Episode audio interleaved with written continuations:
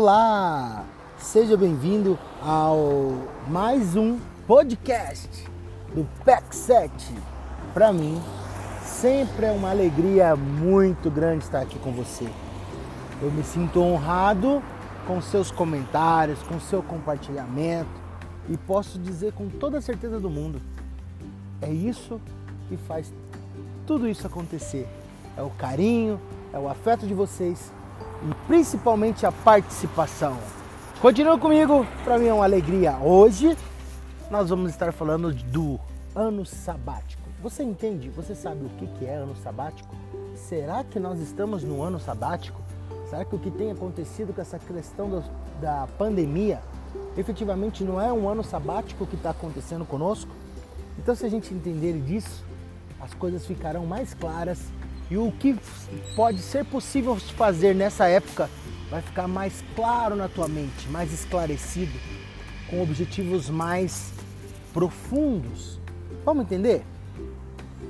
Eu quero dizer para vocês que quando alguém decide tirar um ano ou mais sabático, os objetivos coincidem com os das férias, mas há um elemento adicional Há uma consciente decisão de olhar mais para dentro, de se reencontrar com seus talentos, seus dons, as suas paixões. Há uma consciente necessidade de mudança, mudança de dentro para fora. O ano sabático é um período de reconexão com os propósitos de vidas mais elevados de um indivíduo. Na origem, a palavra sabático vem do hebraico Shabbat, que quer dizer repouso Repouso significa o período de descanso da terra, segundo a tradição judaica. Depois de cada seis anos sendo cultivada, a terra necessita de um ano de descanso. Isso já dizia lá na lei mosaica, lá, no, lá em Moisés já existia isso. Deus já tinha instruído para que isso acontecesse. Assim também convém ao homem, a cada seis dias de trabalho, um de relaxamento. Para os judeus, e para os adventistas, isso é no sétimo dia. Temos todos nós seres humanos necessidade de nos renovar e renovação exige introspecção, calma, novos ares, novos horizontes.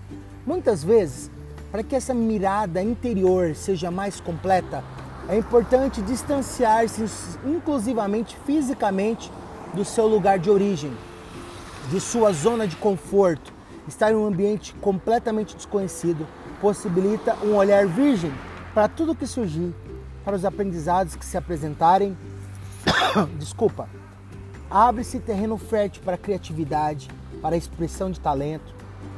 Guardados ou até desconhecidos, abre-se um canal de comunicação direta com a nossa essência, com a nossa alma.